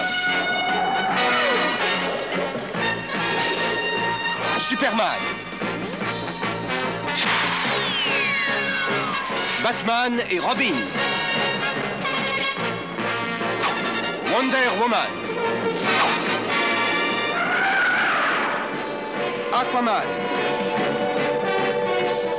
Et les Wonder Twins Zan et Jaina, ainsi que leur inséparable Wistiti. Leur objectif La défense de la vérité, de la justice et de la paix dans tout l'univers. Les gens sont partis, on peut passer au spoiler. Alors, Alors, oui, la moustache de Superman. le moustache gate. Faut qu'on en parle. Faut qu'on en parle. Tout le monde en parle. Et je trouve que c'est normal que tout le monde en parle. Parce que c'est très que drôle. C'est immonde. Réexpliquons pour les gens qui ne, qui ne comprennent pas. Voilà, parce que c'est tout un, c'est, tout un problème qu'il y a autour de la production et en dehors, euh, enfin de, de l'autre carrière de, parce que oui, Henry Cavill a aussi une autre carrière à part Superman, et donc il va jouer dans le prochain Mission Impossible, et dans ce Mission Impossible, il porte la moustache. Et du coup, vu qu'il devait re-shooter les scènes de Superman dans la Ligue des Justiciers, mais qu'il était encore en contrat avec euh, la Paramount pour Mission Impossible, la Paramount a laissé dans son contrat qu'il doit absolument pas se raser la moustache tant que son tournage sur Mission Impossible n'est pas terminé. Sauf qu'il a les reshoots de Superman et Superman et il est pas super connu pour sa moustache. Est-ce que, est-ce que Superman peut avoir une moustache? Oui, il peut avoir une barbe et une moustache, euh, oui. Ah bon. Oui. C'était une question. Ouais, c'est... oui. Et donc? Donc, euh, je, je pense qu'il y a eu des- des- une bataille d'avocats entre euh, est-ce qu'il se rase la moustache et il, il porte une fausse moustache pour Mission Impossible. Et donc, la Paramount a catégoriquement refusé. Je pense, je pense qu'il. Moi, franchement, j'aurais refusé aussi, juste pour faire chier. quoi. ben, je pense que c'est ce qui s'est passé du genre. bah, ils, vont se démerder. Ils vont devoir effacer la moustache image par image. C'est magnifique. Surtout que j'ai j'ai vu une- un article d'un des mecs qui a bossé sur ça, sur la moustache, qui expliquait que plusieurs boîtes se sont tapées ce, ce travail-là et aucune des boîtes euh, n'a voulu euh, bosser là-dessus. Et ils étaient tous d'accord pour dire que c'était plus facile de rajouter une moustache numériquement que de l'enlever. Mais bien évidemment. C'est juste pour... Et même de mettre un postiche de moustache. que là, ils l'ont effacé numériquement, et c'est laid.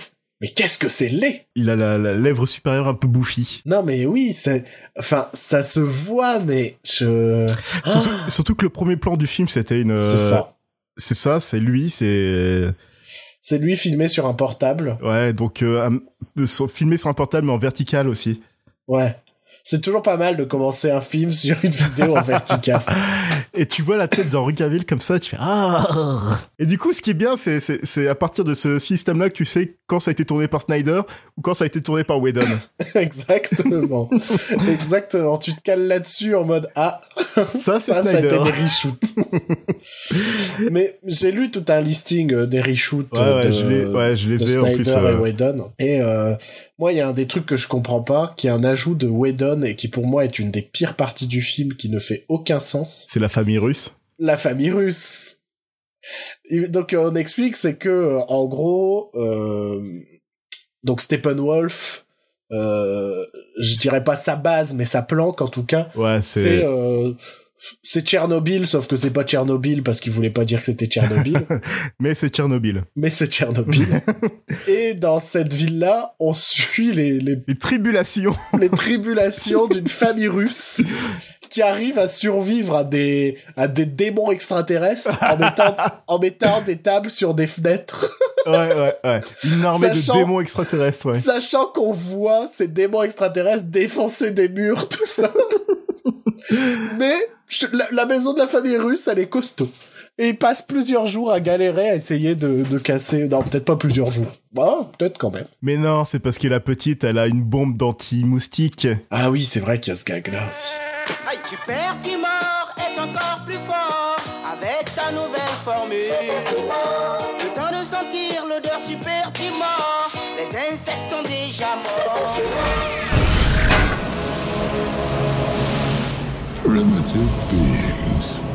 Mais euh, c'est c'est des scènes où à chaque fois que tu reviens là-dessus, tu fais. Hein. Sérieusement? Et en plus, ils nous font le coup de Avengers 2 de euh, bah on va pas affronter le méchant aux États-Unis, comme ça on n'a pas à parler des répercussions. Et ça, j'ai trouvé ça très drôle. Parce qu'en plus, c'est une me- pour le coup, j'ai l'impression que dans celui-là, la menace n'est connue que des super-héros. Exactement, ouais. Et je trouve que c'est aussi un des problèmes du film. C'est que ça manque de ce côté euh, du peuple qui a peur, qui souffre, de euh, du président des États-Unis qui envoie l'armée, de ça, manque Bah de non, ce y, a la côté. il y a la famille russe. Ouais, il y a la famille russe qui se bat à coups d'anti-moustiques contre des démons extraterrestres. À coup de Et raid. qui survit? Et qui survit? Ils sont Parce sauvés par va pas Flash à la tuer, fin. on va pas tuer une famille dans dans un film familial, quoi. Ouais, bah oui. Et euh, revenons peut-être à, à Superman, puisqu'on avait commencé de parler de Superman avec cette histoire de moustache. Il y a Superman dans le film Et ouais, il y a Superman dans le film, parce qu'on se doutait pas, puisque Henry Cavill avait été annoncé au tournage. Et euh, premier souci, premier gros souci pour moi, euh, j'ai l'impression que euh, Zack Snyder a oublié la fin de son film précédent. Pourquoi? Bah puisque on voyait le cercueil de Superman qui tremblait. Ouais, c'était juste pour montrer qu'il était pas complètement mort. Ouais, mais merde, quoi. Tu... Bah oui, mais pour moi, ça voulait dire qu'il était pas mort là, tu vois, dans son cercueil, puisqu'il continue à trembler. Enfin, je sais pas. Il y a une énergie qui continue à se dégager, ou je sais Bah, pas, tu oui, vois. c'est ce que dit Bruce Wayne dans le film, justement. Oui, que... mais j'ai trouvé ça con, quoi. Ouais, ouais. Mais t'as quand même une scène assez drôle où ils vont dé- déterrer son cadavre. Ouais. Ouais. Oh, c'était tellement de bon goût. C'est tellement la... C'est la tristesse de voir des scènes pareilles, tu vois. Où tu les vois déterrer le cadavre de Superman, puis le ressusciter, puis Superman, après, il va se battre avec la team. Ah, mode- cette scène-là était pas mal. Oh, elle était kitsch. Elle était Elle kitsch. était laide. Les niveaux effets spéciaux, euh, on était sur du The Asylum en termes de fond vert. Non, pff, ouais, non. En termes de non, fond non, vert, non, non, je parle. pas tout, mais il y a une partie qui a été faite dans des vrais décors. Je pense que c'est la partie tournée par Snyder. Ah non, c'était... Non, les scènes d'action, elles étaient quand même assez... euh, assez compliquées, hein, je trouve. Ouais, mais il y avait quand même, il y avait des bonnes idées par-ci par-là, hein, mais Si toi, une bonne idée? À la scène où Flash est sur le point d'attaquer Superman, mais puis tu vois que le regard de Superman se tourne vers lui. Ouais, sympa. Pour le coup, allez. C'est pas ouf. Ah non, mais des, c'est des petites idées qui sont là par-ci par-là, mais qui, ouais, enfin, ça suffit Mais- pas quoi après. Mais c'est pareil, je trouve qu'il joue pas assez sur le fait qu'on ne sait pas encore si c'est le vrai Superman qui Ouais. est à nouveau là, tu vois. Et apparemment dans le cut de Zack Snyder, enfin dans son plan d'origine, ça devait durer plus longtemps. Bah ouais, parce que là, au final, ça dure le temps de cette scène-là, Ouais, et puis après il retrouve Lois et ouh, c'est déjà. puisqu'il parle pas, tout ça, Mhm. tu te dis, ouh, ça doit pas être Superman qui est revenu. Et, et puis au final, bah ça a l'air d'être Superman en fait. Ouais, ouais, ouais. ouais. Il va revoir Lois, il va revoir Martha, bien évidemment. Et puis, euh, il redevient euh, le héros du peuple que tout le monde aime. Alors que dans le film d'allemand, tout le monde le détestait. Ouais. Ça aussi, hein, je comprends pas cette séquence où tout le monde pleure Superman, alors que dans le film d'Alvan, les gens le détestaient. Dans le, fi- ouais, dans le film d'avant, c'était moitié-moitié. C'était. Ouais, moitié-moitié, mais là, t'as quand même, mixte. hein. Mais là, tout le quand monde même le des, pleure. des drapeaux mis euh, dans Paris, dans Londres, dans tout ça, et tu fais, ouais, d'accord. Ouais, ouais, si t'avais plus centré Superman sur ses, sur, voilà, sur toutes les vies qu'il a sauvées, là, ça aurait passé. On n'a jamais eu le côté international de Superman que là, le film nous Dans vend. une scène d'une minute dans Batman contre Superman. Ouais. Mais tu vois, là, tu vois Paris et tout qui rend hommage à Superman. Mais montrez-nous Ouais, ouais. des... Enfin, ton début où tu veux montrer le côté euh, les gens qui filment au portable, Superman, tout ça. Mais fais tout un montage sur euh, plein de plein de trucs que Superman a fait autour du monde, quoi. C'était l'occasion et t'enchaîner sur le montage de des pays qui pleurent Superman. Ce héros qui nous a tant sauvés et qui est mort. Tu vois? Et le film ne le fait pas. Enfin... Une nouvelle fois, est-ce que est-ce que c'est dû au reshoot? Est-ce que c'est dû à quoi tout ça? Bah, je pense que c'est le reshoot. hein. Je pense que le film devait durer, le film devait durer plus longtemps à la base. Euh, parce que j'ai Ma lu... connaissance Snyder, oui, ça aurait dû durer Oui, plus longtemps. forcément, mais euh, j'avais j'avais exactement le le, le déroulé de, de, de son film à lui. Je, je retrouve dessus. Moi aussi, mais il est beaucoup trop long. J'ai Ouais. pas, j'ai lu, euh, j'ai lu jusqu'à une certaine partie. Et après, je me suis dit c'est trop long. Ouais, Je vais mais- rien retenir pour le podcast. Et ouais, du coup, euh, il y avait plusieurs scènes qui étaient euh, plus étendues. Par exemple, euh, bah, le, la confusion de Superman entre depuis, enfin, à sa résurrection. Mais pour moi, ça aurait dû rester jusqu'à la fin, ça, Mais- de ne pas savoir. Mais à la base, je sais pas si tu te rappelles, le film était prévu en deux parties. Ah non, je me souviens pas du tout. C'était prévu en deux parties et je pense qu'il devait étendre un peu aussi cette idée de, de, monde, de monde apocalyptique qu'on voyait dans Batman contre Superman. Ouais. Et- Bah oui, parce que ça, c'est pareil, c'est introduit dans Batman contre Superman. C'est même Flash qui vient réveiller Batman en mode. Ouais. euh, Ah, c'est Loïs, c'est la clé Ouais, et, et au final, c'est même pas. Je Bah, m'attendais à ce que ce soit amené dans ce film-là. Bah, c'est amené dans le sens où il ramène Loïs quand Superman revient. Oui, mais ils auraient pu faire un rappel qu'il y a cette scène-là dans le précédent. Et justement, bah, je sais pas, il y a une des bandes annonces qui a, euh, où il y a cette réplique là d'ailleurs, faut que j'en parle de ça, tout le marketing avec toutes les scènes qui ont été supprimées, allez vous faire foutre. hein. Je commence à en avoir marre de ça. Ils nous font une Ridley Scott, quoi. Qu'ils nous font quoi Non, mais c'est pas, c'est même pas une Ridley Scott, c'est juste euh, des scènes qui ont été coupées à la hache, quoi. Où justement Batman dit qu'il a fait un rêve, qu'il y a une, une invasion qui est sur le point de venir. Où justement c'est un rappel de ce fameux cauchemar dans le Batman contre Superman. Mais c'est ça, ici, t'as pas l'impression de voir la suite du précédent, Ouais, alors que et- c'est- la suite du précédent, t'as les mêmes ennemis, t'as tout ça. T'as les Enfin, mêmes- les mêmes ouais. ennemis, les ennemis de son rêve. Ouais, ils sont là et je pense que ouais, qu'on aime qu'on aime Snyder ou pas, ouais, qu'on aime Snyder ou pas, je pense qu'il avait vraiment un plan qu'il avait prévu pour conclure sa trilogie, mais c'est juste que bah il y a eu cette tragédie et il était obligé de quitter le film. Et là Warner on a profité pour sauter dessus et commencer à faire leur film euh, pour euh, essayer de plaire au plus grand public.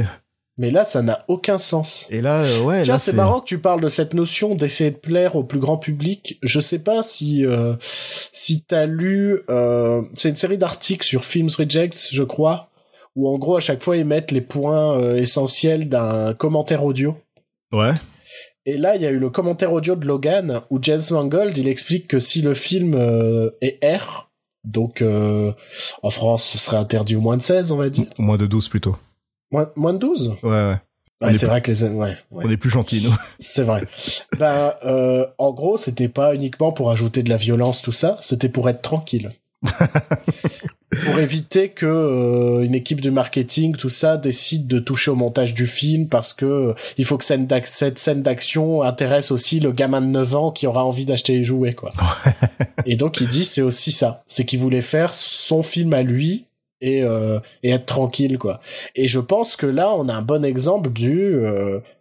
j'ai eu l'impression de voir le film de personne. Tu vois Je pense Pourtant, que Zack Snyder, je ne l'ai pas particulièrement à cœur, mais je reconnais... Je, je reconnais son film, quoi. Je reconnais Ah, ses ouais. films. il a Là, une patte, j'ai- ouais.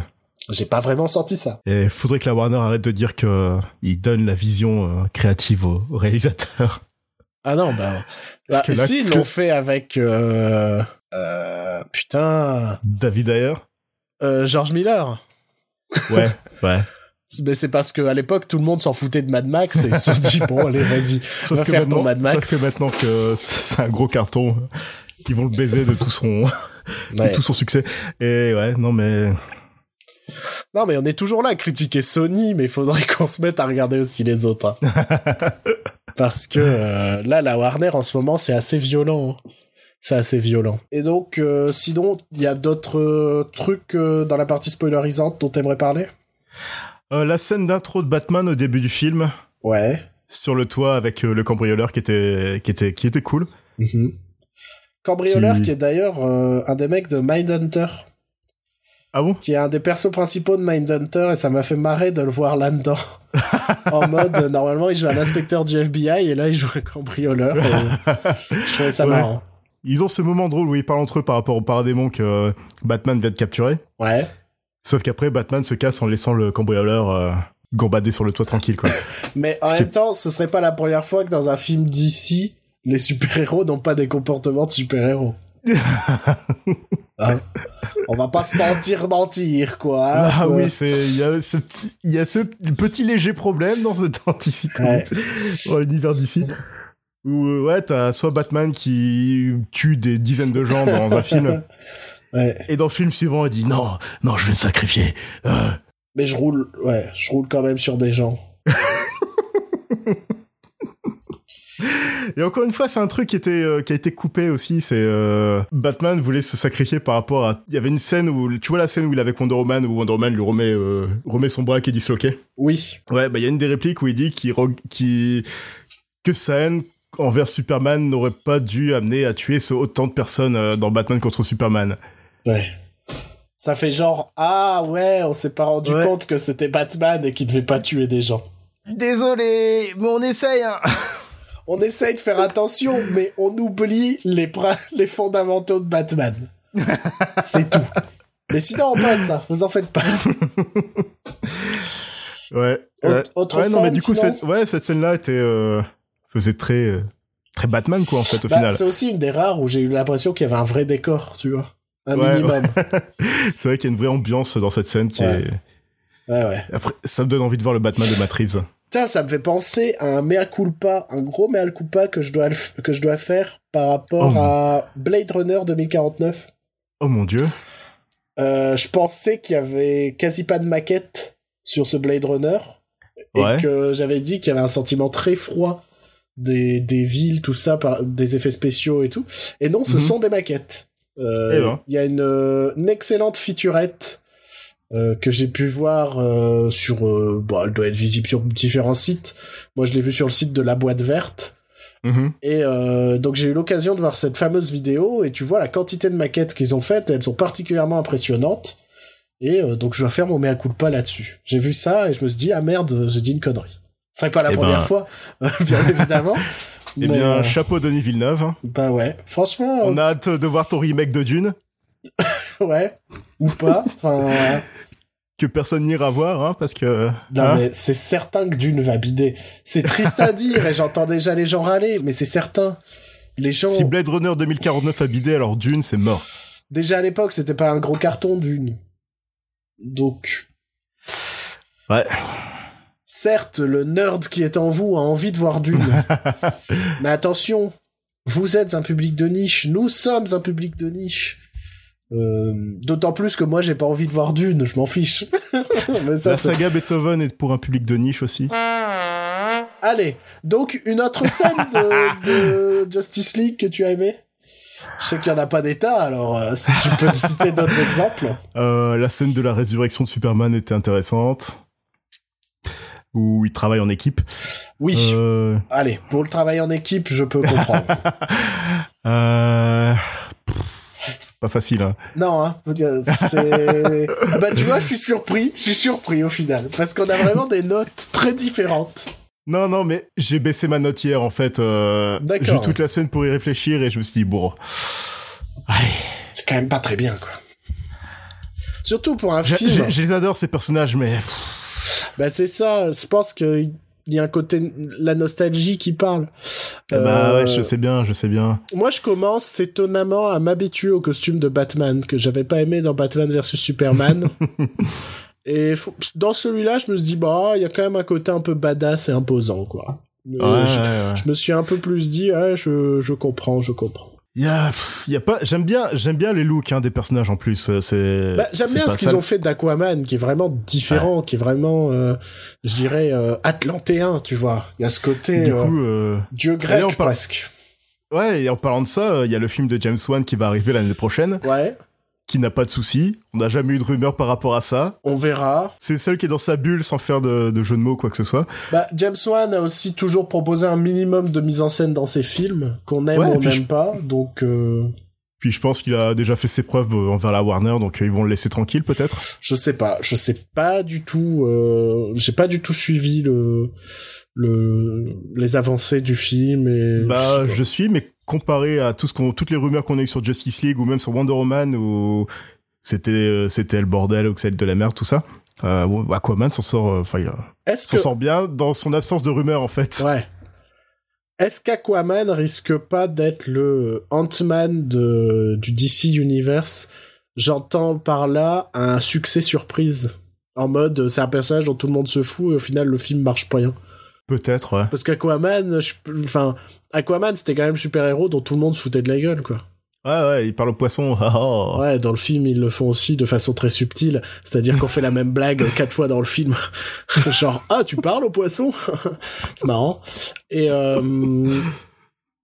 est-ce que est-ce qu'il n'y a pas une chance que ce soit un peu le, le succès surprise, étant donné que ben, ce Justice League apparemment n'est pas au C'est un bide. en termes de box-office, c'est loin des attentes de la C'est Warner. un bide. C'est littéralement un bid C'est le pire euh, premier week-end du, euh, de, de- du DC Universe. Ah, pas mal. En dessous de 100 millions.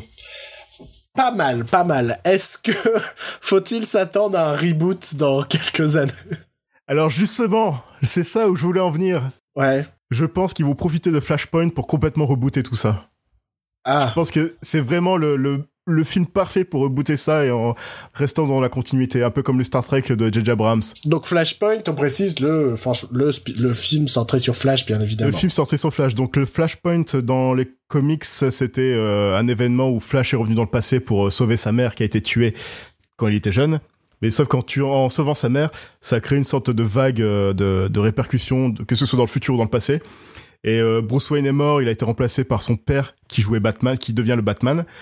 Donc là, du coup, c'est Jeffrey Dean Morgan qui pourrait jouer Batman dans ce film. Ce serait pas mal. Ce qui pourrait être sympa, ouais.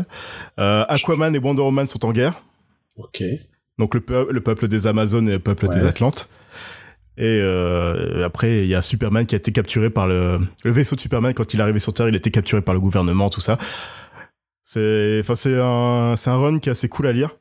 Même Donc- si tu lis pas trop les, euh, les comics, c'est un, c'est ça, c'est cool. Et à la fin, en fait, ça réunit tous les univers euh, d'ici en un. Ok. Donc, euh, en- enfin, ça réunit et ça reboot un petit peu le- la continuité. Et donc, ils peuvent en profiter pour faire à la fin de Flashpoint un reboot complet, enfin, pas forcément complet, mais partiel, où euh, à la fin, Flash retrouve Batman euh, dans Flashpoint. Et là, on peut se rendre compte qu'à la fin, Batman se retourne et c'est Jack Gyllenhaal ou, euh, je sais pas, euh, Christian, Christian Bell s'ils veulent, mais euh, Jack Gyllenhaal, qui est la dernière rumeur, hein, on précise. qui est la dernière rumeur, voilà, c'est pour ça. Et donc, ouais, ça peut être, euh, peu importe qui la personne, mais sauf Ben Affleck, quoi. Mais est-ce que ça rebooterait tout l'univers? Tu vois ce que je veux dire? Même le style visuel, le style narratif, le... Bah, ils peuvent faire ce qu'ils veulent après. Là, c'est, là, ouais, là, après, c'est, à eux de gérer euh, leurs problèmes, quoi. Ils devraient Mais ils faire peuvent- le, le ils fameux... peuvent garder- euh, Ouais. Ils devraient faire pour moi le, le fameux euh, Batman contre Jack l'Éventreur. Un peu, Ouais. en mode, un peu en mode rétro, en mode... euh, S'ils ont vraiment un plan parfait de leur futur, parce que vraiment, à part balancer des spin-offs à, à tout va sans vraiment savoir ce qu'ils veulent. Bah, franchement, moi, ça me dérangerait pas qu'on ait des films qui soient pas liés les uns avec les autres. hein. Puisqu'au final, franchement, je trouve que euh, même du côté de chez Marvel, ça sert à rien leur univers partagé. hein. ça ne sert à rien du tout, hein. Parce que l'histoire racontée dans l'univers partagé est inintéressante au possible. Si seulement ils servaient réellement des films pour raconter une histoire excellente, incroyable, des traîtrises. C'est genre, euh, dans un film, t'apprends que lui, c'est un traître, et si tu l'as pas vu, tu sais pas que dans l'autre film, c'est un traître, par exemple. ouais, ouais, Tu ouais. vois, utiliser la narration à travers différents films, par exemple. L'idée, euh, je sais pas, c'est un peu bête, hein, mais l'idée de faire un univers partagé. Mais euh, à la place, ils nous font des films où à chaque fois, c'est à la fin, ça annonce le prochain, quoi. C'est débile. Ça s'appelle des cliffhangers, c'est tout. et bah moi, euh, moi ils peuvent jarter ça et me faire des voilà des films de super-héros régulièrement, mais à chaque fois, euh, Ouais, surtout que la dernière rumeur, c'était la- l'adaptation de Red Son, bah euh, carrément, qui est donc le Superman communiste. ouais carrément. Pareil chez Marvel, ils pourraient faire la série des Marvel qui se passe au XVIIe siècle, XVIe siècle. Ouais, ça doit être ça, ouais. Histoire de proposer des trucs différents que des super-héros dans notre monde actuel, quoi. Des trucs a- bon, hein, enfin, je veux dire, on- le public est prêt pour euh, n'importe quoi maintenant. Ah bah ouais, là, euh, ça fait des années qu'on bouffe de la merde, on a peut-être envie de... Les- Enfin, je sais pas, le public a accepté les Gardiens de la Galaxie et Thor Ragnarok. euh, Ouais, je pense qu'on peut se permettre... Il y a plein de choses dans les, dans les super-héros qu'on ne fait pas, en fait. Enfin... le public accepte même un super-héros femme. Oh mon dieu, tu voudrais dire que c'est possible C'est possible de faire un film de super-héroïne Mais mon et dieu, que ça marche quand ça plaît. Seigneur Et, Dieu. et- et surtout quand ça vient de DC Comics. Non mais tu sais qu'avec le recul, je me dis que Wonder Woman était pas si mal. hein. Je crois que je, crois, je crois que je l'avais pas saqué. Tu l'avais pas autant saqué, mais je pense que Gal Gadot attend surtout de rejouer Wonder Woman avec Patty Jenkins en fait. Ouais. Oh, j'avais quand même mis 4, tu vois. Mais avec le recul, je mettrais 5. Tiens, je vais mettre 5. Je change ma note en direct. Donc, est-ce que tu as entendu parler de la polémique sur Wonder Woman euh, sur Internet en ce moment? Non, Joël, parce qu'on n'est pas du tout en train de retourner la séquence. Non, il y a juste euh, une polémique sur sa sexualisation dans le film. C'est pas une polémique aussi autour de la sexualisation de toutes les Amazones? Sur, sur ça, oui, et sur le fait que Joss Whedon a rajouté des gags dans le film et beaucoup de plans sur euh, le Alors, sur, Sur le postérieur de Wonder Woman, j'ai vu. sur le postérieur, sur l'en dessous de sa jupe. Ah, l'en dessous de sa jupe, j'ai pas vu. Mais euh, je, je me suis fait la réflexion à un moment dans le film de... euh, on voit quand même beaucoup le cul de Wonder Woman. Ouais, ouais, et c'est pas un truc qu'on voyait beaucoup Non. dans Wonder Woman le film. En fait, je, je, je me faisais la réflexion de pourquoi est-ce que c'est cadré si bas. Ouais, et Joss Whedon, enfin, le scénario de Joss Whedon de Wonder Woman a été retrouvé récemment. Et apparemment, c'est assez immonde. Ah ouais? Dans le sens où Wonder Woman est, est incapable de rien sans un homme. Mais pourtant, c'est le mec qui a fait Buffy. Bah écoute, ouais.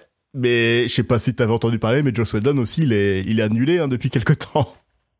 Comment ça? Bah, son ex-femme a balancé que c'est un gros connard et qui... Ah, mais non, j'étais pas au courant. Ah, tu savais pas Mais, bah, je ne suis pas particulièrement l'actualité de Joss Whedon. Bah ouais, bah Joss Whedon, c'est ouais, il est, il est annulé aussi et le gag, euh, le, le gag où Barry Allen tombe sur, euh, enfin Sur les Flash seins, sur... les seins de Wonder Woman. Je me suis fait la c'est réflexion. exactement le même gag qu'il y a dans Age of Ultron quand euh, Hulk, enfin quand Bruce Banner tombe dans les seins de de de, de, de, de la veuve noire de Black Widow. Ouais. Donc un autre film de, Jo- de Joss Whedon. Ah putain, merde. Ah oui, d'accord.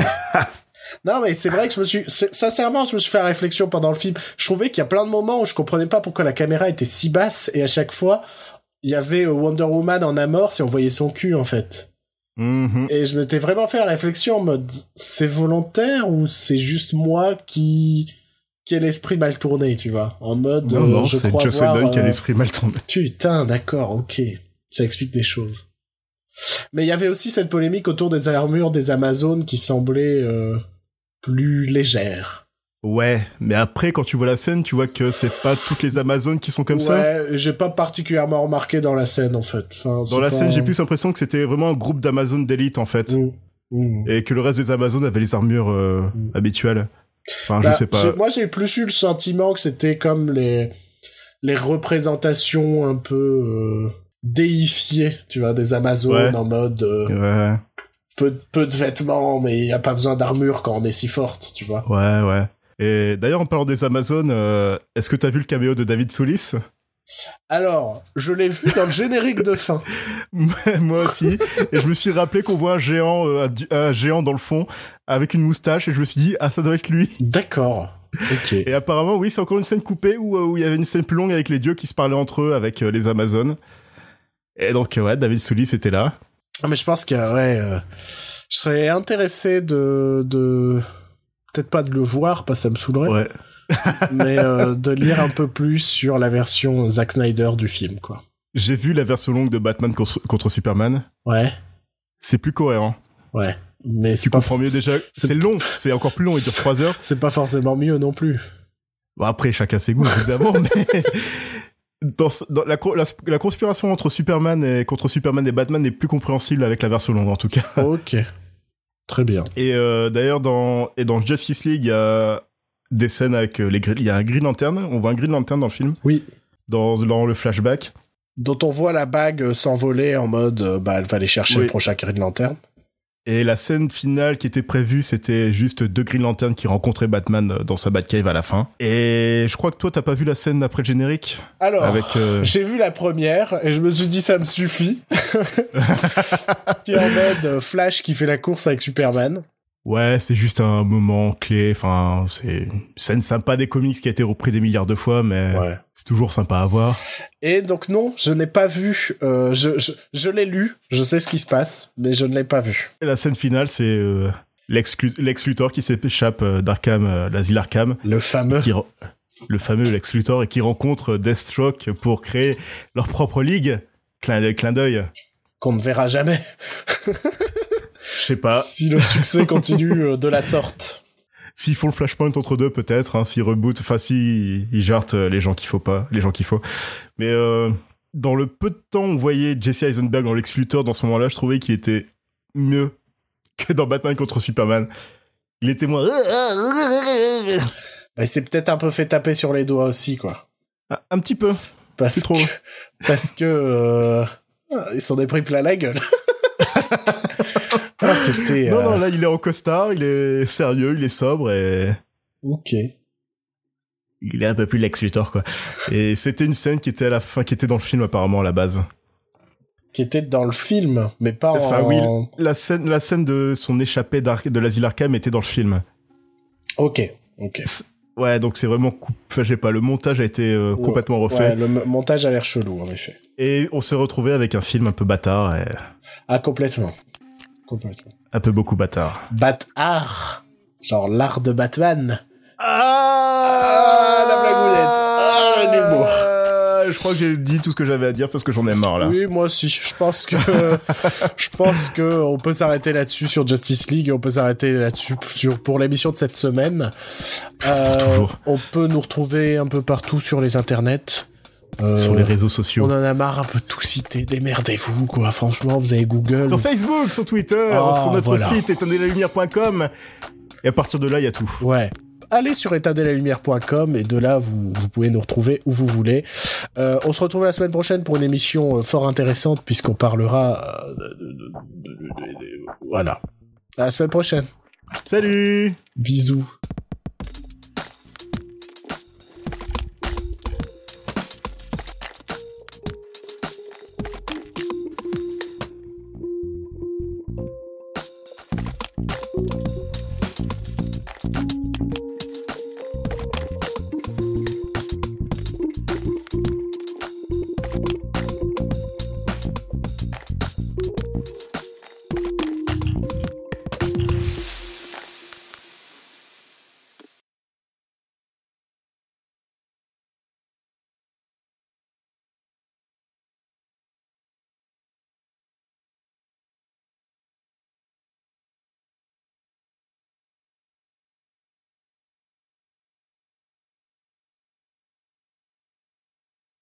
Avant les- Je suis en forme parce qu'avant l'émission, j'ai vu une bande-annonce d'un film avec Didier Bourdon. Oh merde. Et le- je trouve que le concept, il est assez ouf.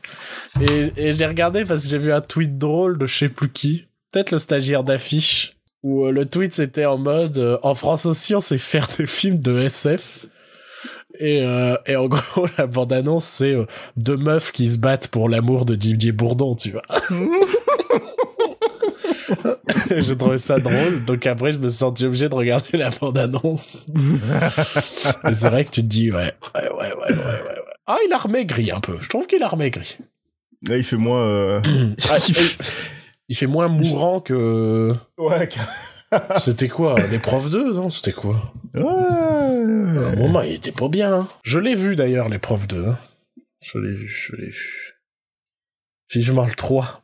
Il y a vraiment l'épreuve 3 de prévu Je vais chercher. Je sais pas, liberté, égalité, euh, fraternité prof. très très bon. Très très très bon.